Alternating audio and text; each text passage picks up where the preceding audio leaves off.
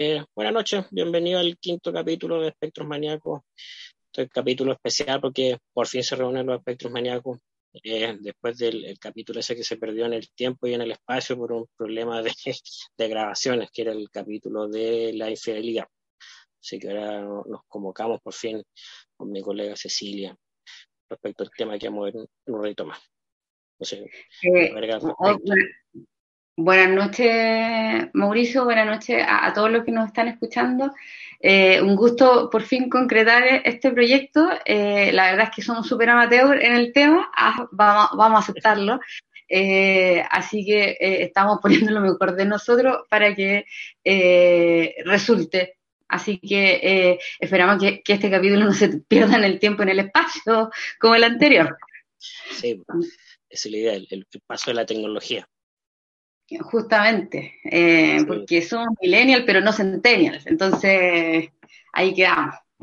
Sí, pues, es otra cosa. Entonces partamos quizás por... Eh, te, te, dejo que presente el capítulo de hoy, compañero. Sí, bueno, el, capítulo de hoy siempre son introducidos por preguntas y claro, el capítulo pasado no, no tuvo mucha recepción, quizás porque no fue introducido por una pregunta, entonces vamos a recuperar la, tradición. Y la, la, pregunta es, ¿por qué no puedo decir que no? Es una pregunta bastante recurrente en pacientes. Cuando comienzan y hay otros como a, un poquito avanzado el proceso de señalan esa cuestión como un problema la incapacidad de decir que no, que en el lenguaje técnico eh, se le llama una dificultad para establecer límite o encuadrar al otro, que trae una serie de dificultades eh, a nivel como de, pareja, a nivel interpersonal y a nivel laboral, que esa cuestión, bueno, da un capítulo aparte de cómo los, los, jefes se agarran de esta cuestión para explotar a los empleados, por su dificultad para, para decir que no. Eh, justamente ahí, de ahí me voy a enganchar yo igual, porque ahí eh, también está la variante como social. Eh, de pronto en, hay, ciertos círculos donde no es bien visto decir que no, ¿cierto? Donde los límites, que era lo que tú señalabas, son bien difusos, por lo tanto, el no puede llevar, bueno, activa una serie de imaginarios de qué pasa si digo que no. Eh, y la verdad es que no son contextos muy distintos de los que vivimos cotidianamente. ¿eh? No estamos hablando de algo, eh, decirle que no al Papa, digamos, estamos hablando de decirle que no desde el vendedor de chicle hasta mi jefe. ¿Quién no ha estado? No sé si te ha pasado de estar de pronto en un restaurante tú estás comiendo ahí tu menú del día, tu almuerzo, y llega una señora, no sé, vendiendo parcheguritas. Y la verdad es que tú no necesitas parchegurita. Y, y además como que empiezas a buscar si tienes lucas, así para, porque no puedes decirle que no. Hay como algo que, que, te angustia el decir que no. Ahí viene como una angustia, una pequeña angustia, ¿cierto? Porque no, no es tan grande. Ahora, si te vas con esa angustia a tu casa y dura todo el día, bueno, ahí ya eh, llámenos, por favor. Pero eh, eso ese, es un ejemplo de, un decir que no, un detalle. Te, voy a dejar ya lo más, lo más eh, profundo para que vayamos conversando. Sí, la, condena social, la pena social, que eso es igual da para, otro capítulo aparte. El asunto de la rumiación, del, tema de mascullar, el por qué no hice esa cuestión, porque, está muy entrelazado con lo que vamos a hablar ahora en realidad. Eh, sí, pues está la condena social, pues, eh, claro, hay situaciones, o sea, situaciones donde están como preparados, no lo ve venir, o sea, le van a pedir el favor, le van a pedir algo, y uno como que tiene una, un cierto lapso como para prepararse, decir que no, y finalmente no lo hace. Pero también están estas situaciones como sociales que ocurren en un instante y literalmente uno no las ve venir, y claro, a veces eh, no, uno no puede decir que no. Pues. Y, bueno, muchos estafadores callejeros se, se agarran de esta cuestión. Pues ofrecer incluso. Sí, pues, se agarran justamente de este problema para pagar lucrar. Sí, esto de que eh, de, decir que no. Em, yo, yo recuerdo, em, por ejemplo, una vez iba caminando por, en otra ciudad, por la calle, y acá no, está esta iglesia, pero es de esta iglesia donde que, que, es de Tom Cruise, que es de los famosos, ¿cómo se llama? La cienciología. Y ellos te captan de una forma bien distinta a otras eh, y te empiezan a decir cosas como muy profundas, importantes y la verdad es como que tú quedas como impactado de decir, le digo que no, porque de, alguna manera te están invitando a, que conozcas la infraestructura que tienen ellos, que son eh, no como una iglesia, digamos, eh, como uno está acostumbrado a otras religiones que están, no sé, te leen la Biblia y todo esto, sino que te, hablan de cosas como más profundas del ser humano. Eh, y se enganchan de eso. Y ahí van, bueno, ellos tienen como algo bien piramidal, pero, y, te van captando. Eh, yo, no, yo me zafé de esa, no sé, creo que dije que no hablaba español, porque me dio un poco de miedo. Porque ellos creen como un extraterrestre. Entonces, eh, eh, me, dio como un poco, cuando vi que era como el templo de cienciología que decía ahí. Eh, entonces, claro, muchas de estas, de, de, estas situaciones sociales se, se, basan en que uno, bajo cierta presión, no va a decir que no. Lo que pasa en los ambientes laborales, que eh, cuando el jefe pide ciertas cosas de determinada forma, eh, ¿cómo dices que no? ¿Cómo pones el límite? ¿Cómo dices, pucha, eh, será mal visto que yo diga, la verdad es que yo salgo a las 5 de la tarde, no me voy a quedar hasta las 7? esa es la típica, la típica, porque además estamos en una, insertos en una cultura en, este país donde, que, fue algo que se discutió cuando se vio lo de las 40 horas, de bajar la, el, de 45 a 40 horas laborales, las legales, esto de que mientras más trabajas, eh, es, como más valorado. Y mientras más trabajas sin remuneración, es como trabajas y en peores condiciones. Entonces, eh, nos falta el que te dice, agradece en tu tiempo. En mi tiempo yo tenía teníamos un solo computador para 10 personas. Entonces, eh, y ahí dice, claro, ¿cómo voy a decir que no? Ya, ok, me voy a quedar hasta las 7 y la verdad que a mí no me pagan horas extras y solamente va a ser para ver si de alguna manera, mm, no sé, me aceptan, porque eso es lo que te está diciendo la, tu mente en el fondo, así como en la profunda. O sea, eh, si, si vas más allá, es como esto va a causar aceptación, esto va a causar que yo sea reconocido de alguna manera. Em, ¿Qué más? Todo lo que uno puede, digamos, estar en el imaginario de ser reconocido laboralmente. Y eso es lo laboral. Y tú sabes que lo laboral replica mucho lo que uno vivió en la familia también. Sí, sin. Sí. Sí, es una cuestión que igual da para, para otro capítulo también, cómo se repiten las dinámicas familiares, así como tirando líneas como muy generales, claro, el modo que uno se relaciona con los papás influye en el modo que se relaciona con, con el jefe y en el modo que se relaciona con los hermanos se, replica en el modo que uno se relaciona con los compañeros también. Entonces, eh, es que los, los, los, jefes tienen toda una variedad de, de técnicas también, como como grosero, así como el típico patrón de fútbol, es como que si no me hacía esta hora extra, no, no te voy a pagar. Bueno, acá se ve harto porque estamos en el sur acá. Entonces, cachamos harto eso del patrón, la meta del fondo, como que no se ha ido mucho acá en, el sur en realidad. Pero, pero en otros lados, claro, los, jefes son más como más pasivos-agresivos, como que se ve harto de eso en la película Enreo de Oficina. Ahí se ve harto esa cuestión que, que, el jefe como que le le, adornaba la película al empleado para que lo para explotarlo finalmente eh, pero hay otros que o sea, que no, no hacen ningún, ni, vulgar ni sofisticado, sino que la persona literalmente no, no logra controlar su compulsión por decir que, que sí, o sea, no sé, pues, ¿quién se ofrece para hacer este Bueno, en el caso de los profes se nota mucho esa cuestión, pues que ¿quién se ofrece para organizar, no sé, el acto de tal día? Y miran a los 10 profes, y claro, hay uno que siempre le la, la, mano porque no, no, logra controlar su vergüenza de que a lo mejor me lo están pidiendo a mí, no se lo están pidiendo a nadie, pero el otro va y levanta la mano y se echa la, la pega a esto. Entonces, claro, hay hartas situaciones donde la persona sola se mete en esto, eh, en otra cuestión. Sí, y, yo insisto que tiene que ver un poco con la, aceptación, con esa necesidad que tenemos todos. No vamos a juzgarla acá, no, somos quienes acá. Por, algo, el programa se llama Espectros Maníacos. Ya, eh, a ir develando. Sí, pues. no, somos nadie capaz de venir a decir, eh, hoy, ¿sabes qué?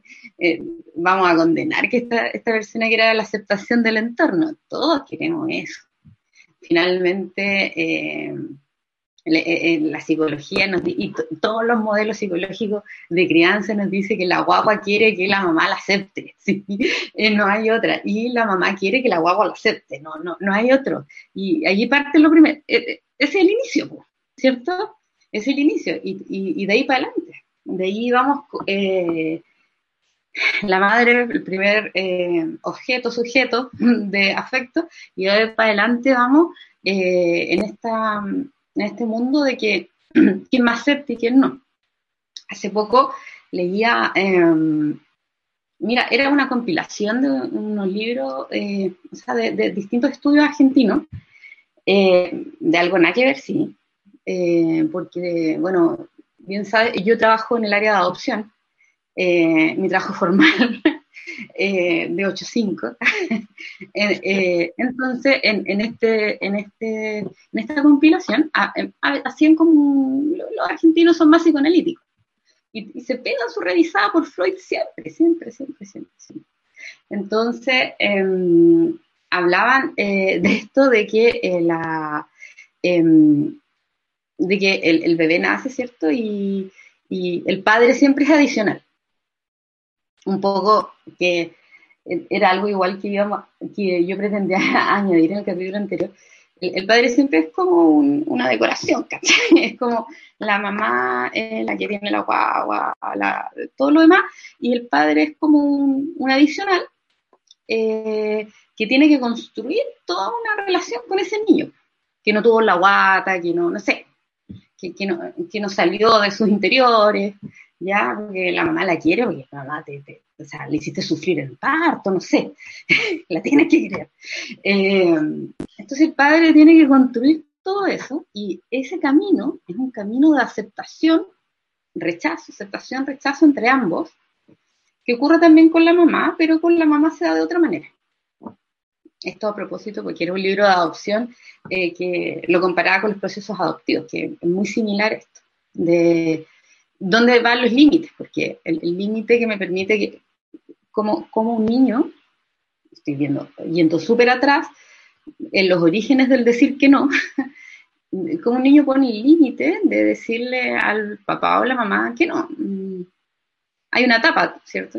La, del no, que se da los, eh, en los terribles no, en los terribles no, en los, en los terribles dos, ya estoy confundida con eso, porque estoy traumatizada, voy a ser autorreferente, yo estoy viviendo esa etapa.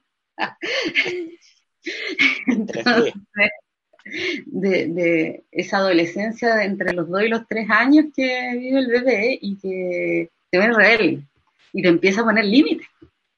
Y lo que pasa es que uno creyó que no tenía límites con el bebé. O sea, si tú le decías, toma tu leche, tomaba su leche. Si tú le decías, vamos a dormir, íbamos a dormir. Nos bañamos, nos bañamos. Y la guagua, ¿qué te empieza a decir en los terribles dos? Terribles dos, que le pusimos así los psicólogos infantiles. Eh, porque es terrible para el adulto. La guagua dice, no, no me quiero bañar. No, no, ¿por qué? No, y hace una pataleta y te golpea, son muy violentos a esa edad, ¿cierto? Patalean, se dan cuenta que pueden herir, de hecho, al golpear. Y que ese es otro límite que pueden sobrepasar eh, con el adulto. Y que claro, tú te puedes quedar como adulto y, dejar que te pegue, que te muerda, qué sé yo, como em, puedes tomar otra actitud. Ahora hay muchos modelos de crianza respetuosa, algunas muy extremas, muy malentendidas, eh, pero en, ese pequeño instante en que ese bebé ya no es el bebé que tú le dijiste, le, ponías la manta y le, le, chantabas la leche nomás. Ese bebé empezó a decir, no quiero leche, no me gusta tu leche, quiero jugo. Y quiero jugo de maracuyá, y no, ¿dónde encuentro las tazas? No, yo quiero jugo de este, y, empieza eso, y la angustia de que tú también quieres ser aceptado por esa guagua, ¿ya? Eh, y, ahí empiezan los límites. Eh, y generalmente en una sociedad adultocentrista, estoy siendo súper evolutiva, eh, nosotros vamos a poner el límite. Finalmente el que va a ganar va a ser el adulto, muchas veces. de que la guagua va a tomar la leche que yo diga, ¿ya? Em, pocas veces voy a escuchar, quizás después ha descubierto que la guagua no quería esa leche porque era intolerante a la lactosa, y lo descubrieron. y después de 20 años se enteraron de eso. Em, que por eso no quería leche. Entonces, eh, hay un juego de límites que empieza muy tempranamente y, donde lo... Voy a hablar de padre, madre, pero estoy hablando de, cuidadores, porque tú sabes que los cuidadores en, en los tiempos que estamos ahora son variados no solamente son padres y madres, son abuelos, muchos abuelos. Crían, crían nietos. Y el abuelo ya está un poquito cansado igual del límite, o si ya viene de vuelta. Eh, eh, mucho, las familias extensas, ahora como mm, las mujeres nos insertamos más en el, mundo laboral, a, la guagua la cuidan un montón de tías, un montón de abuelas, un montón de vecinas, un montón de gente distinta que le pone distintas formas de estos límites y de cómo decir que no.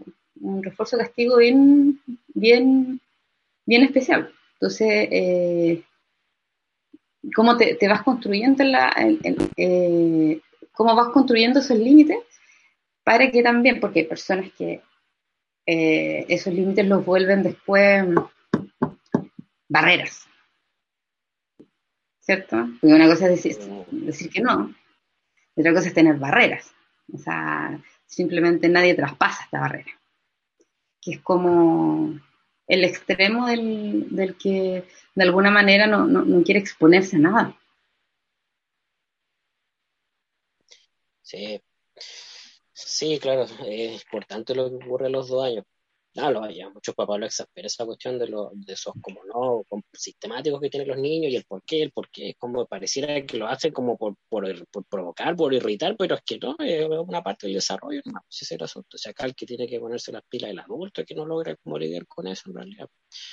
Que eso va, va, para verlo en otro capítulo también respecto a por qué de repente los papás colapsan con los hijos en cierta etapa y es porque, claro, sus dificultades para lidiar también con, con esto también con la propia crianza. Tipo, Mauro, yo, yo me acuerdo hace un par de años atrás cuando nos tocó trabajar juntos en alguna institución que no vamos a nombrar, a no ser que nos quiera oficiar.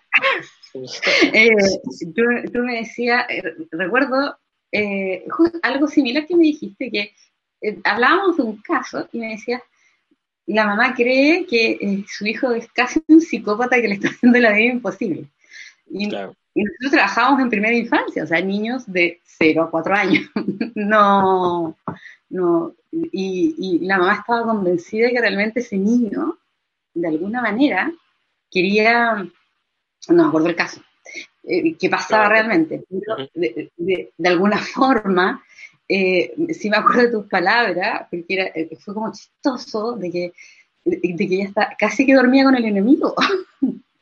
Sí. Eh, y son cosas que los adultos podemos llegar a pensar con el estrés de cuando el niño se revela y dice, no, ¿qué se repite en la adolescencia? Sí, pues eso este es otro capítulo Sí, pues sin duda, la adolescencia fue una buena conversación. Pero sí, pues, temporada. Finalmente, sí. No, y, el tema de que, claro, justamente, o sea, los tienen varias oportunidades en realidad para encuadrar a los chicos, si la batalla no está perdida con ellos hasta que ya tienen como 16, 18 años, pero siempre hay oportunidades como para hacer límites.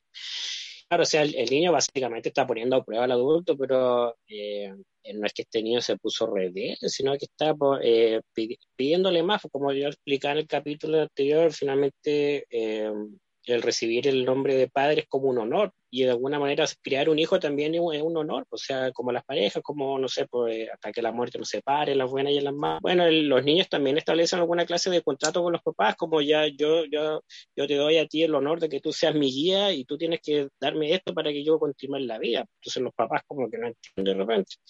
Entonces, claro, eh, y como se sabe, los niños eh, no, aprenden, no nacen hablando, o sea, dominando el lenguaje, entonces aprenden con el ejemplo, con, con la actitud de los papás, pues entonces aprenden más con el ejemplo, las palabras, pues predicar con el ejemplo, porque como se dice, es así, pues así funcionan los, los niños Entonces, claro, si, si el niño está poniendo a prueba al adulto y el adulto está, es como eficiente estableciendo límites, el niño va a aprender, ah, ya, se puede hacer esta cuestión de establecer límites porque la otra cuestión es que cuando se le hacen los test de dibujo a los chicos, el, eh, típico este, el, el HTP, se ve que los niños, se le explica a los papás que cuando los niños eh, se crían con dos papás que literalmente no, no saben para dónde va la micro y como que no los tienen bien normados, los chicos se sienten como una especie de, de barco en medio de un naufragio, así no le hacen la línea del piso en el dibujo la hacen como temblorosa, o sea, ellos se sienten que están eh, a la zozobra, o sea, ustedes son mi guía y ustedes no, no me están guiando de ninguna manera, estoy totalmente perdido y ahí es donde empiezan los problemas conductuales de los chicos, entonces, claro, eh, suena como muy, muy de boomer esta cuestión, en realidad los chicos sí demandan estructura. De, nunca le van a decir, papá, por favor, pues, ponme reglas, pero ellos tienen una necesidad biológica de escritura. De hecho, es una, está identificado como una necesidad. Entonces, eh, si los papás eh, no aprenden. De hecho, la, lo, cuando, que es un poco lo que hablábamos antes de, de previo a este capítulo, como nuestra reunión de pauta, por llamarlo de alguna manera, Em, está este niño que, llega como a parentalizarse, ¿cierto? Así como, por favor, papás, háganme el almuerzo, denme esta estructura de que, eh, que, necesito, ¿cierto? Porque si ustedes no saben para dónde va, eh, yo los voy a estructurar a ustedes. ¿De dónde aprende eso el niño? Bueno, los niños igual empiezan a escolarizarse y ven ejemplos en otros lados. Eh, por eso es súper importante en esto de los límites, los niños empiezan, eh, que lo, lo, dijimos hace un rato, eh, por el tema de, lo laboral de los padres y todo, empiezan a ir al jardín muy chico, a la sala cuna, qué sé yo, y empiezan a pasar más tiempo con la eh, educadora de párvulos que con los papás, ¿cierto? Y ahí hay un detalle súper importante que yo hace un, par de años recuerdo haber estado en una charla que hizo Felipe Lecanalier y decía que habían como estudios que decían que el, eh, como que el, 70% del vínculo que el niño construye es a partir de la educadora de párvulo, eh, por el tiempo que pasa con ella. Oh. Y ahí es donde también uno tiene que entrar a ver qué límites hay en, eh, en, en, ese lugar llamado salita del jardín, ¿cierto? Porque eh, hay, eh, la, la, educación inicial eh, es poco valorada. Imagínate si es poco valorada la, otra educación, la educación inicial está súper en la sombra y Chile es un país bien avanzado. para quienes nos estén escuchando, hay políticas de gobierno que vienen de, no sé, gobierno del primer gobierno de Bachelet, que después la, igual Piñera no lo soltó y lo siguieron, entonces son muchos años en que se ha construido un sistema de primera infancia que busca que sea de calidad, que la tía del jardín no sea ambivalente y le enseña a poner límites al niño. Entonces después tú tienes a la tía del jardín que dice su, su hijo me mordió toda la mañana. Eh, y pucha, sí, es que está mordiendo en la casa, y ya, y el papá no le pone límite en la casa cuando muerde, por ejemplo. Y cuando tú ves, eh, la tía también tiene problemas para poner un límite.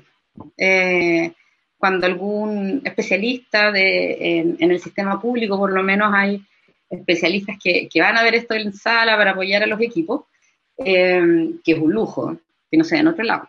Eh, entonces, em, tenemos que igual ir observando en qué entorno se mueven nuestros hijos y qué calidad de vínculos le están dando. Eh, a mi hijo, por ejemplo, yo le pongo límite con que no tome Coca-Cola. Porque mala la Coca-Cola, no sé, la Coca-Cola. No se va a dormir hasta las 12 de la noche si toma Coca-Cola y cuando va donde la abuela le dan Coca-Cola. Bueno, la abuela lo cuida una vez al mes, dos horas.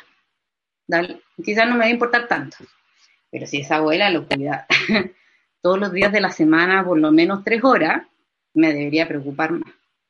Entonces, quizás también me debería empezar a preocupar quiénes educan a mis hijos.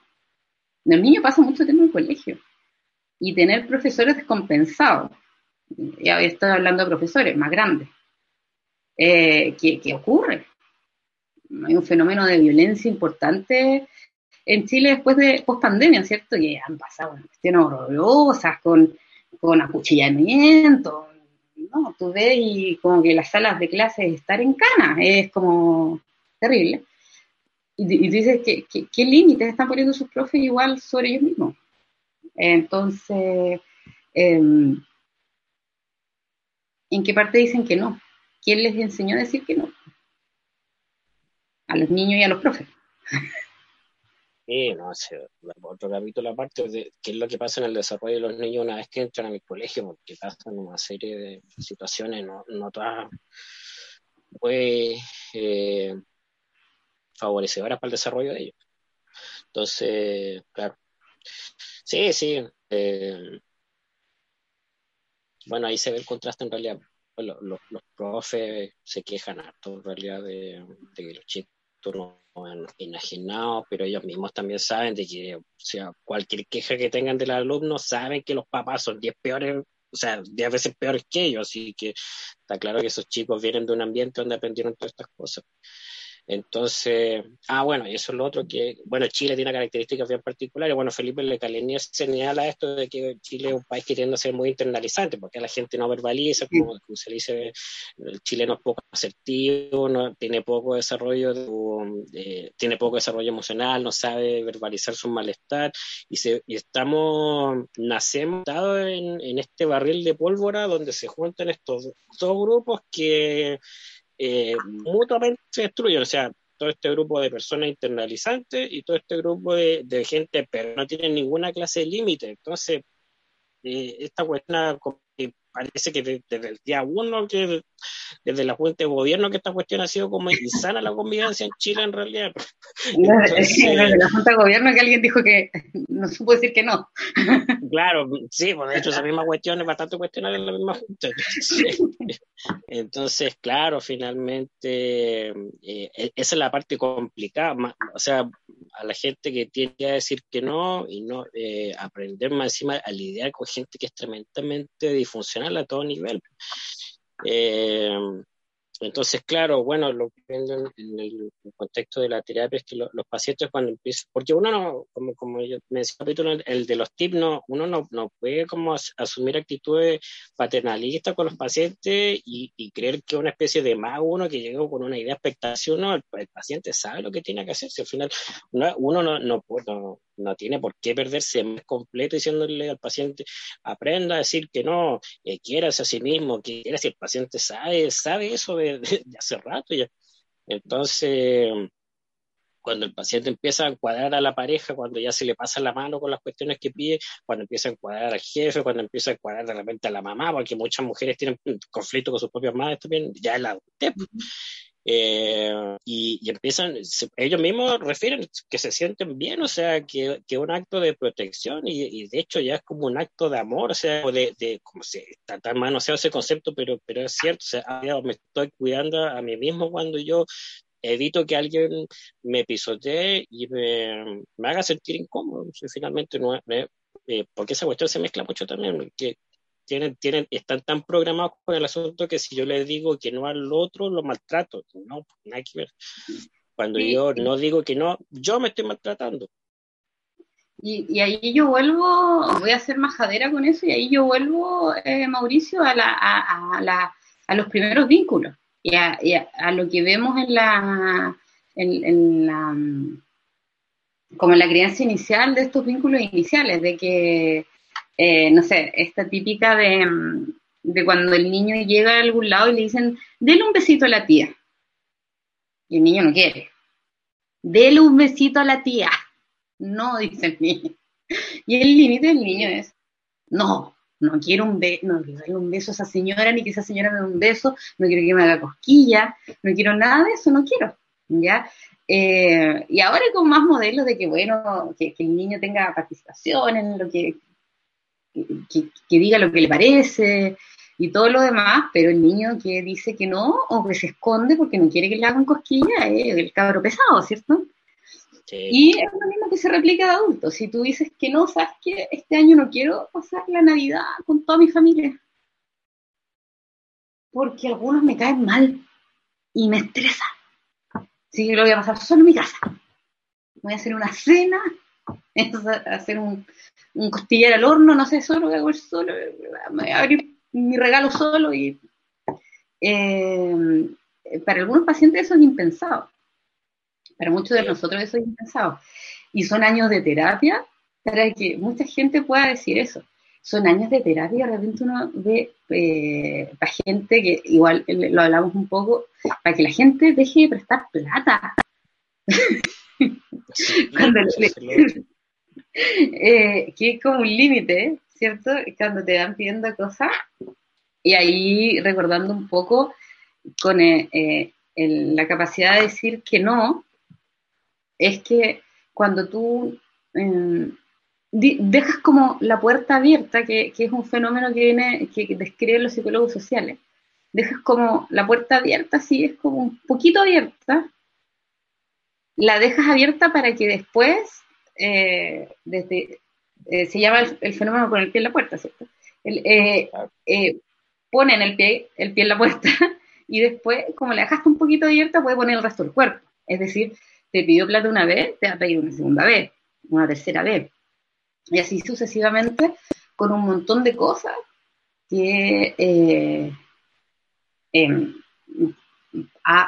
eh, podemos irnos a los extremos también. Por ejemplo, que es discutible también, pero se está viendo esta ley de no es no, que em, del consentimiento sexual, por ejemplo.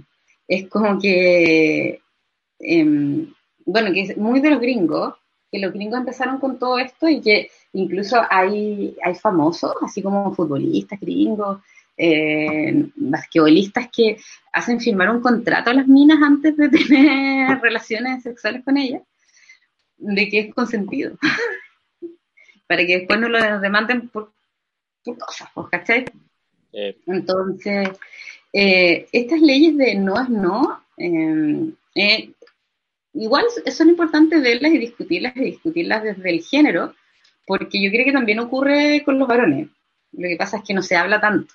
culturalmente eh, el varón es el que siempre quiere, te dice que sí, eh, ¿me entiendes?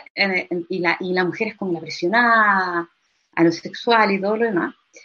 Pero eh, ese es un ejemplo súper claro, encuentro yo, de una puesta de límites y la incapacidad a veces de decir que no.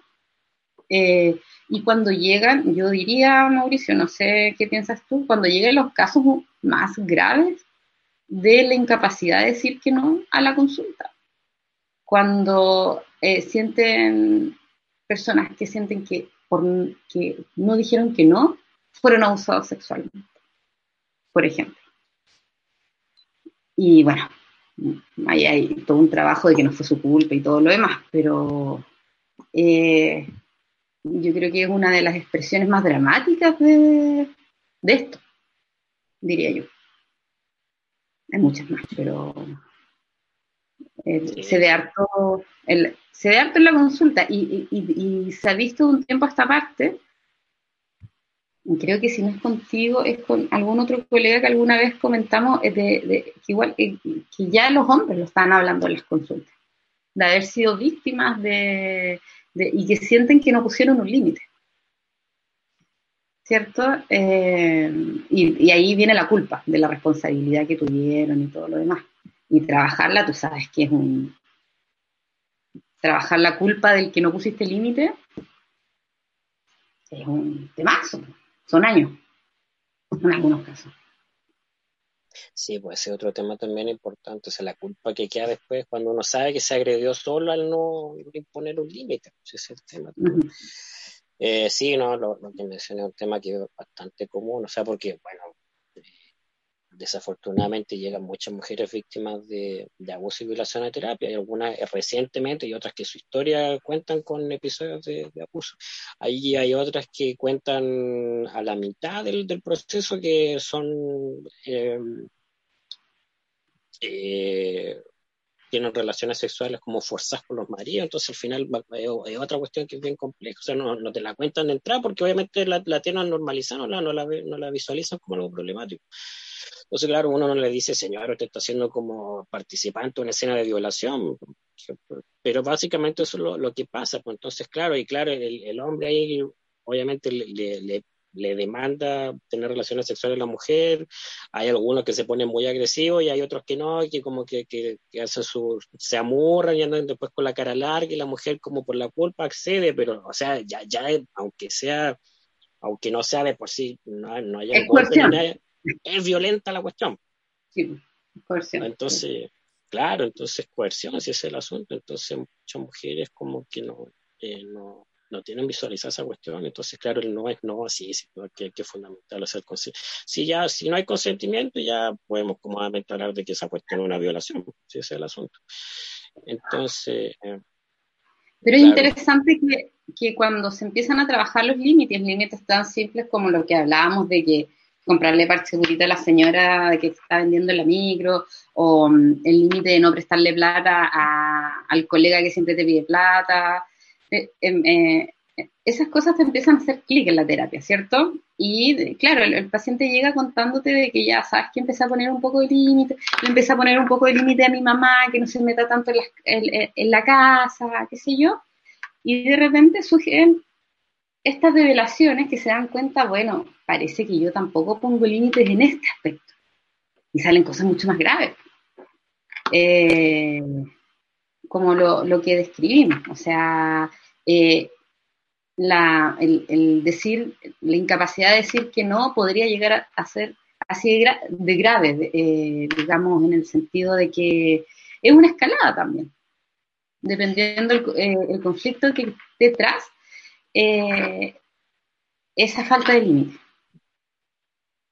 Sí, sí, no, de hecho es una amenaza a la integridad física. O sea, esta cuestión puede terminar con la vida de alguien si no aprende a decir, a decir que no, pues porque claro, el fenómeno ese que, que contaba un rato atrás de, del pie en la puerta, claro, se ve mucho en, en transacción económica, pero también es la, la metodología misma del maltrato, o sea, la técnica del maltratador, o sea, no es como que llega y el primero, o sea, bueno, hay unos energúmenos que llegan y el primer día parten golpeando a la pareja, pero hay otros que parten como con cosas bien sutiles, les van alejando los amigos, les van alejando las familias, después ejercen violencia económica, después se sienten más cómodos y ya las terminan golpeando, o sea, parten de cosas bien chicas. Entonces, claro, la mujer no, no logró ceder en un, en un primer acto como de, de transgresión, entre comillas, inofensivo, y claro, terminó cediendo para el acto como de transgresión número 23 que apareció, no sé, al segundo año de relación y ya para esa altura ya la mujer deja pasar lo que sea. Entonces, por ahí va la cosa. Esa es la dinámica del, maltrato. De hecho, la, el pie en la puerta.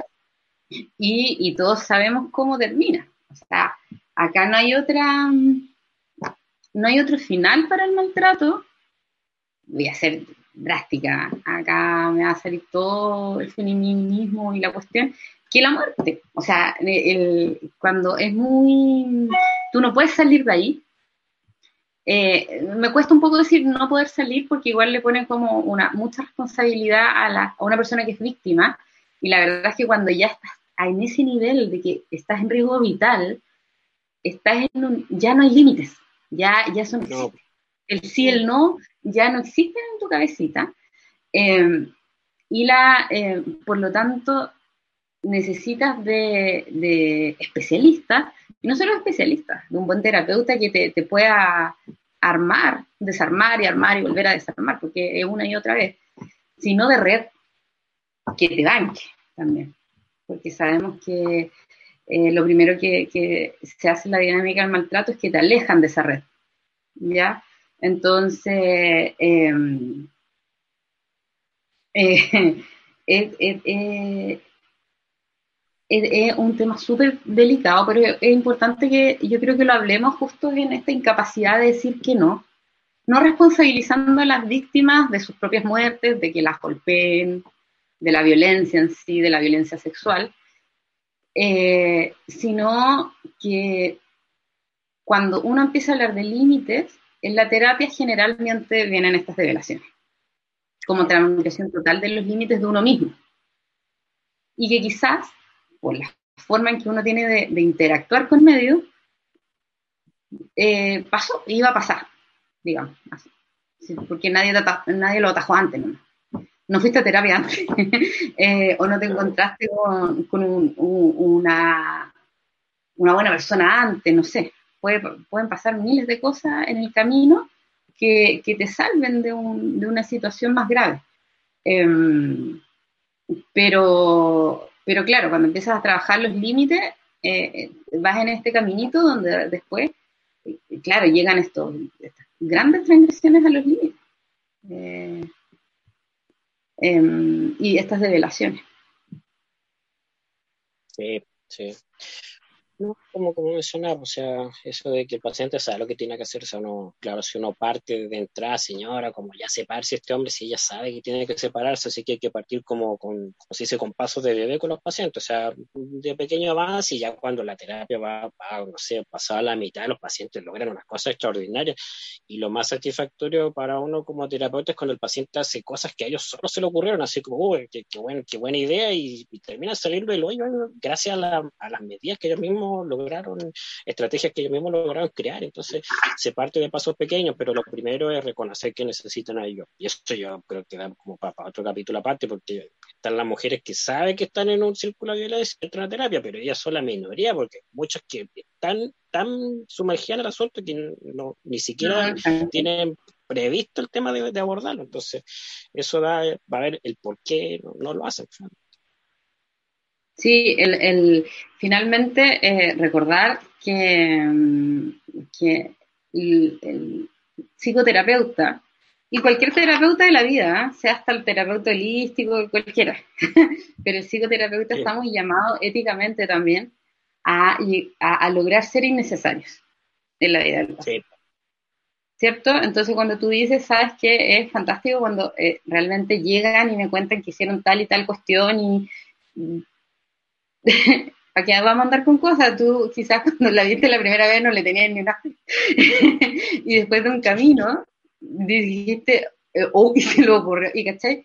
Y tú ahí te vas soltando. lamentablemente eh, sí se ve que, no solo colegas psicólogos, sino como de, otras disciplinas también, psiquiatras, eh, como te digo, hay muchos terapeutas ahora Mm, de disciplinas como alternativas y todo, no sueltan a las personas, como que fueran, uno no puede andar de como un yo auxiliar siempre. Em, no. Esa no es la idea, esa, es una falta de límite también. Eh, hay que dejar ir. Eh, y de, pronto, eh, quizás el camino de pacientes que que sí, han permanecido mucho rato y que han logrado hartas cosas, eh, les da miedo quizás dejar el, em, la psicoterapia, pero ahí viene la habilidad que pueda tener uno para hacer un buen cierre. Si tampoco para siempre, si me necesitas puedes volver, si no, no hay problema. Eh, pero yo creo que hay que recordar eso, de que lo que tú has dicho desde que empezamos el capítulo es que, y lo has reiterado, es que em, todo, eh, todo paciente, toda persona que llega a, consultar, sabe lo que tiene que hacer. O sea, el, que te llega a consultar porque está estresado laboralmente, porque su jefe lo explote, qué sé yo, sabe cuál es la solución. Renunciar es una, eh, poner límites y ver qué pasa, qué sé yo, eh, denunciar, qué sé yo, él sabe pero necesita que, eh, que alguien se lo muestre. ¿ya? Y ahí va el juego de la, de la psicoterapia. Entonces no es que tú descubriste una mina de litio, cuando, no, cuando elegiste, sabes que mejor salte de esa pega, no te hace bien. eh, eh, porque se lo puedes decir en la primera sesión y decirle, oye, esa pega no te hace bien, yo creo que es eso.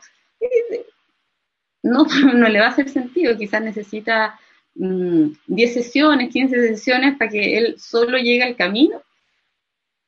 Desde el primer día que no tuvo límites con su madre hasta el día que dejó de tener límites con su jefe y decir, tengo que salirme de acá.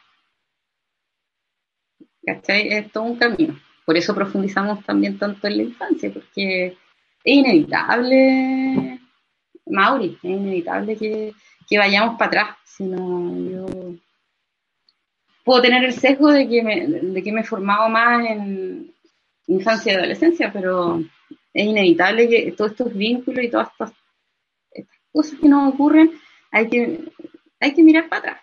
Desde el presente sí.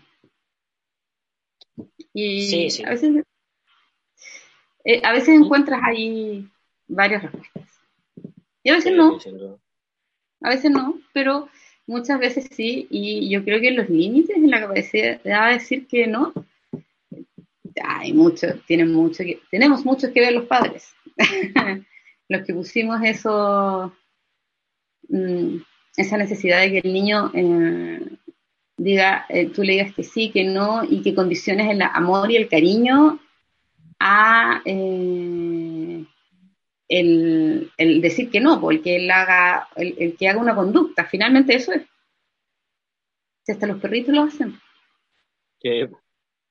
¿Cierto? Si, tú al, perrito le condicionas, no voy a hablar de los gatos porque al gato le da lo mismo, pero los perros, si tú condicionas eso, el perro va a actuar como tú quieres que actúe, aunque ponga en riesgo su vida. Sí, sí, sí, es una cuestión que. Sí, yo creo que da, para otro capítulo en realidad el, ver qué pasa con los papás de esta persona que nunca aprendió a decir que no. Ya, ya los papás son un tema de estudio como bien, detallado. Y claro, pues ese, tema también de cuando uno de repente saca la comparación con los perros, muchos psicólogos que se espantan y dicen, ¿cómo a comparar a las personas con los perros? Pero es que somos mamíferos, pues ese es el asunto. Sí, es, inevitable. Eh, eh, yo encuentro que em, no, sé si, hoy día estaba preparando una capacitación y me crucé con la, no sé en qué volada me fui, que volví a encontrarme con la teoría de, de Lorenz, de Conrad eh, Lorenz, no sé si te acuerdas de él, el etólogo este de los gansos, de la impronta. Sí, sí. Eh, Fundamental. Él, eh, bueno, el, el, premio Nobel de Medicina del año 1973 que eh, describió, un etólogo y descubrió lo que era la impronta. Y la impronta la descubrió tanto en aves como en mamíferos. ¿ya? Él, estudió más las aves y según yo lo que leí es porque cuando pequeño él tenía unos cuentos de unos gansos. Entonces como que le gustaban los gansos. Entonces en todas las fotos uno los ve con sus gansos. Eh, son bien lindas las fotos porque los gansitos los siguen para todos lados en, definitiva la impronta dice como que a la primera persona que el, bebé ganso vea es la persona que va a creer que es su mamá y va a, hacerlo, va a seguirlo, ¿ya?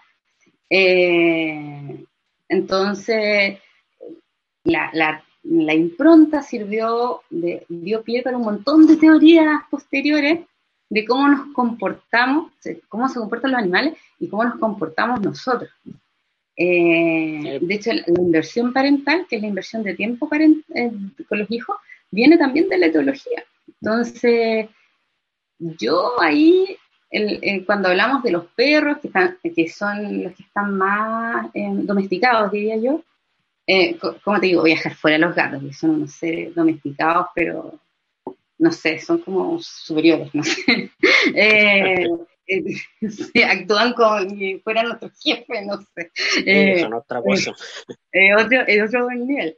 Ya, em, pero de ahí surgen varias cosas. Entonces, yo no, no em, para los que quizás eh, nos están escuchando y, y, no, y no conversan mucho con estas teorías o van a decir, oh, ¿cómo vas a comparar al, ganso con el, un bebé y al perro con, un niño? Eh, la verdad es que, hay comportamientos que, que sí se replican y que tenemos que observarlos pues, en ellos y que gracias a la observación de ellos la, nuestra disciplina está donde está ahora.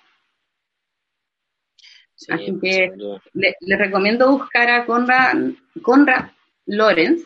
Eh, Lorenz, como suena, eh, eh, busque las imágenes, son muy bonitas, de cómo los gancitos creían que él era su mamá. Entonces lo seguían a todos lados y lo amaban los gansos, los gansos comían con él. Una cosa impresionante. Ese es mi dato de historia de la psicología. Sí, no, no, y aportarte, como me permite igual darle al, cierre y a la apertura para otros capítulos también de qué pasa con, los niños también, de por qué eh, nacemos como programados para seguir al, líder de la maná, y por eso eso nos hace de alguna manera tan interdependientes del resto y también tan vulnerable al maltrato cuando el adulto hace mal uso de este poder que le dan también. Pero eso ah, salieron como ideas como para muchos capítulos. Así sí, eh, de hecho, eh, yo sé que hay gente que escucha, que opina y pide eh, temáticas acá, si les interesa saber igual un poco de esto, de cómo nacemos un poquito programados a veces y cómo nos configuramos en manada. Y por eso em, los seres humanos somos los más resistentes a las adopciones, por ejemplo. para los animales es completamente normal. Eh, los perros adoptan a los pollos, eh, es como una cuestión. Eh, entonces, hablar un poco de eso, quizá a veces no es malo pegar una repasadita porque uno puede mm, conocer un poco de la propia historia de uno, para adentro, así como saber cómo, cómo se dan las cosas, porque igual el mundo del vínculo del bebé es bien desconocido. Sí, da para como un capítulo entero eso. Y un tema que no, no se estudia tanto ahora. O sea, se estudia ahora como muy recientemente. Le Calenier lo estudiar. Se sabe muy poco de, de los bebés. La gente, y, y se ha estudiado, se ha estudiado desde el maltrato, ese es el tema. Eh, sí, y, y, se ha estudiado después que después de esas guerras horribles, Segunda Guerra Mundial y de todos los, que sobrevivieron a esos maltratos, eh, y la psicología es una ciencia relativamente nueva, o sea, tiene 120 años, entonces eso es nuevo. Eh, y bueno, en Chile tuvo como un, lapso, como no sé, como de 17 años que no se estudió nada. Eh, eso es otro capítulo. No, otro capítulo. Una sección. sí, definitivamente. Ya, pues, Mauri. Sí, así que eso de momento, compañeros, ahí con, quedaríamos pendientes para el próximo capítulo de, lo que salió ahora y de lo que hemos conversado en otras como reuniones de pauta. Así que eso pues. de momento, no sé, algo que agregar. no, yo agrado completamente. Estos espacios hacen muy bien y eh, acá a, los que nos estén escuchando, abiertos a, su, a las temáticas que quieran sugerir, eh, nosotros felices, porque nos encanta hablar de la disciplina que elegimos. Muy voluntariamente. Sí, muy voluntariamente. sin fines de lucro, de momento. Así que, sin fines de lucro por el momento, obvio. De momento. Así que quedamos en eso ahí para el pues. próximo capítulo. Ya, pues, Mauro. Que, tengas unas buenas noches. Ok, bueno. Bueno, compañera, saludos para todos.